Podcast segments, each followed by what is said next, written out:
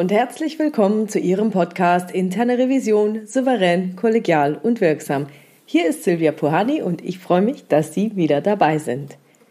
Heute habe ich das Thema, wie Sie in einer Konfrontation die größten Quellen für Steilvorlagen vermeiden. Ja, eigentlich ist ja alles ganz einfach beim Prüfen. Es gibt eine Vorschrift oder eine eindeutige Anweisung, also ein Soll, das wir dann mit dem vorgefundenen Ist-Zustand abgleichen. Wenn nun alles so ist, wie es sein soll, dann passt alles. Dann hat man als Revisor am wenigsten Arbeit. Es gibt keine Abweichungen, alles ist hübsch dokumentiert, die Bearbeitungsqualität ist gut die gute Arbeit kann bestätigt werden von der internen Revision. Niemand ist anderer Meinung, wenn ich darüber informiere, dass alles okay ist. Und ich muss dann auch mit niemandem diskutieren. Es gibt keine Konflikte, es kann alles so bleiben, wie es ist. Ich muss keine Veränderungen anstoßen oder jemanden dazu bewegen, etwas zu tun. Super, so will ich's haben. Das hat dann auch die weiteren Vorteile, dass ich als Revisorin relativ schnell mit meiner Arbeit fertig bin. Wer will das nicht? Ich kann dann mein Zeitbudget gut einhalten und die nächste Prüfung planmäßig beginnen. Und ich habe später überhaupt keinen Ärger mit Follow-up. Ist ja alles in Ordnung gewesen. Es kann für mich also nicht besser laufen. Eine kurze Bemerkung nochmal an alle, die noch nicht so lange in der Revision aktiv sind.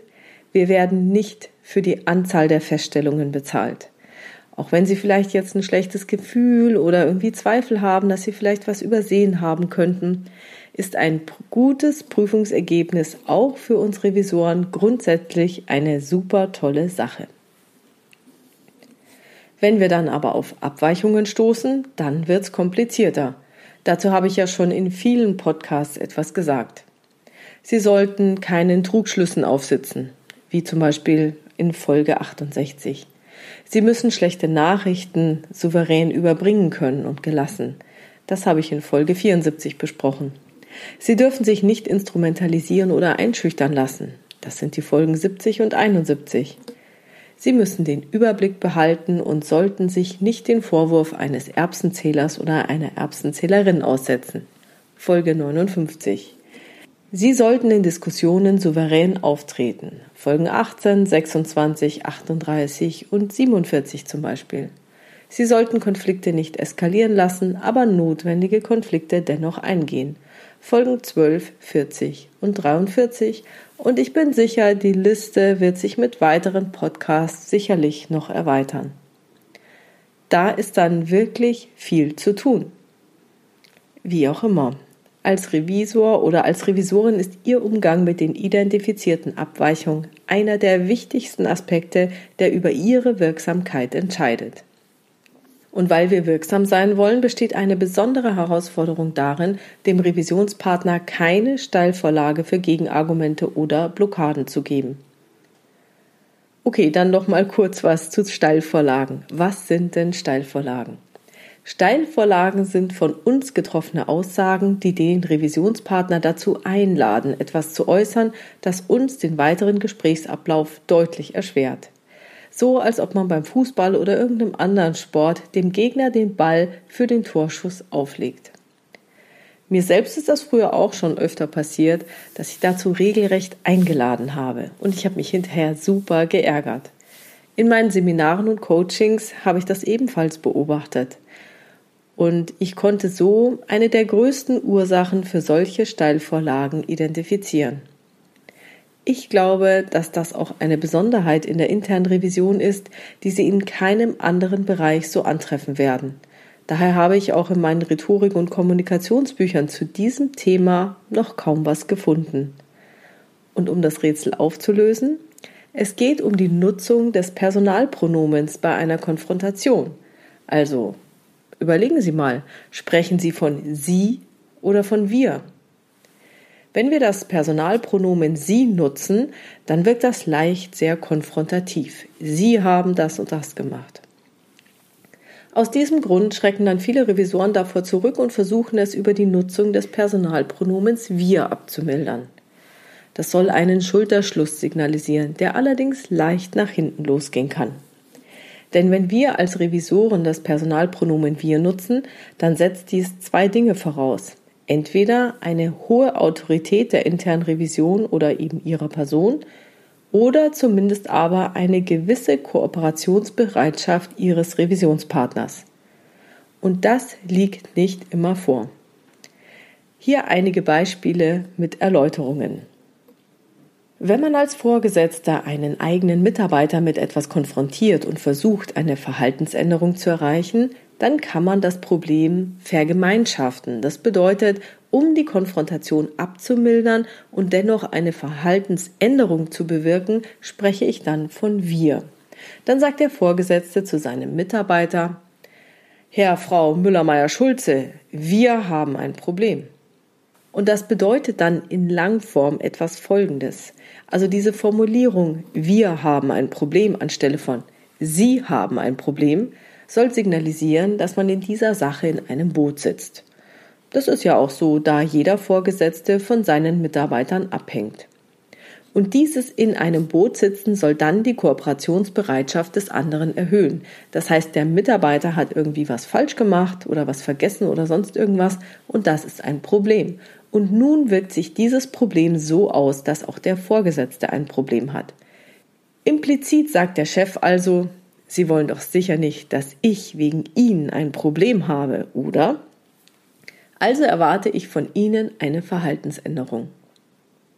So, und jetzt überlegen Sie sich doch mal, was diese implizite Botschaft bedeutet, wenn Sie das Personalpronomen wir als Revisor oder als Revisorin nutzen, auch wenn Sie hierbei das Gesamtinteresse des Unternehmens im Auge haben. Das haben wir nämlich auch, wenn wir wir sagen. Wenn Sie also die Konfrontation über eine Abweichung einleiten mit wir haben ein Problem, bedeutet das implizit, Sie wollen doch sicher nicht, dass ich als Revisor wegen Ihnen ein Problem habe, oder? Und das erklärt dann eben diese spontanen Reaktionen, die dann häufig kommen. Zum Beispiel, tja, dann haben Sie wohl ein Problem. Also ich? Ich habe kein Problem. Das ist dann eben Ihre Sache. Ja, dann machen Sie doch was dagegen. Und wieso wenden Sie sich dann überhaupt an mich? Und hier kommen noch andere Beispiele mit diesen Personalpronomen. Herr Müller-Meyer-Schulze, was machen wir, wenn das und das passiert? Also ich mache gar nichts. Wenn Sie meinen, Sie müssten was tun, dann machen Sie das doch. Oder Herr Müller-Meyer-Schulze, was sollten wir denn tun, wenn das und das passiert? Also ich tue gar nichts. Wenn Sie meinen, Sie müssten was tun, dann werde ich Sie davon nicht abhalten. Herr Müller-Meyer-Schulze, wir müssen unbedingt was dran ändern. Also ich werde überhaupt nichts dran ändern. Wenn Sie meinen, Sie müssten da etwas dran ändern, dann machen Sie das doch. Ich halte Sie nicht davon ab.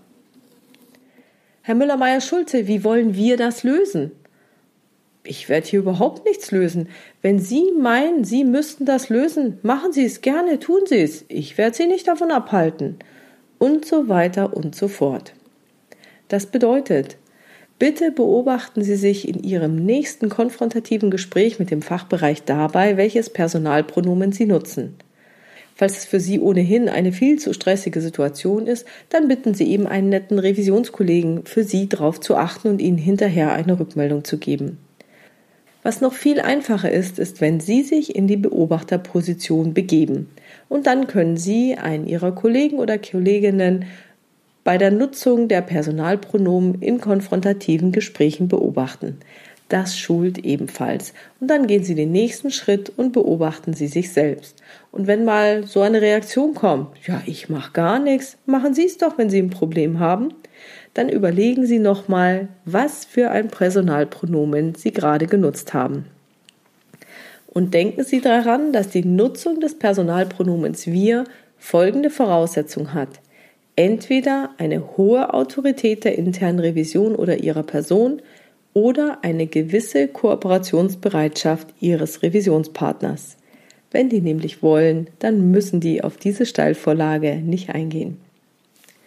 Also auch wenn es konfrontativer wird, verwenden Sie bitte immer das Personalpronomen Sie und sprechen Sie Ihren Revisionspartner direkt damit an.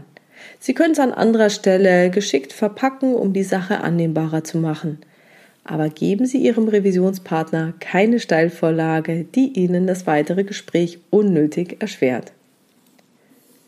Und das war's heute schon wieder mit dem Thema, wie Sie in einer Konfrontation die größten Quellen für Steilvorlagen vermeiden.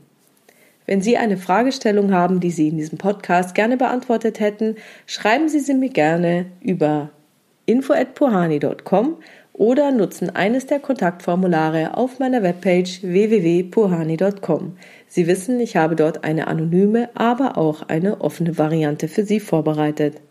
Und die Fragestellungen greife ich dann gerne bei Gelegenheit in diesem Podcast auf. Wenn es Ihnen gefallen hat, dann vielen Dank, dass Sie Ihren Revisionskollegen von diesem Podcast erzählen und vielen, vielen Dank für Ihre tollen Rückmeldungen und Bewertungen. Bleiben Sie dran und hören Sie gerne wieder rein in Ihren Podcast Interne Revision souverän, kollegial und wirksam. Mein Name ist Silvia Puhani und ich wünsche Ihnen erfolgreiche Prüfungsprozesse.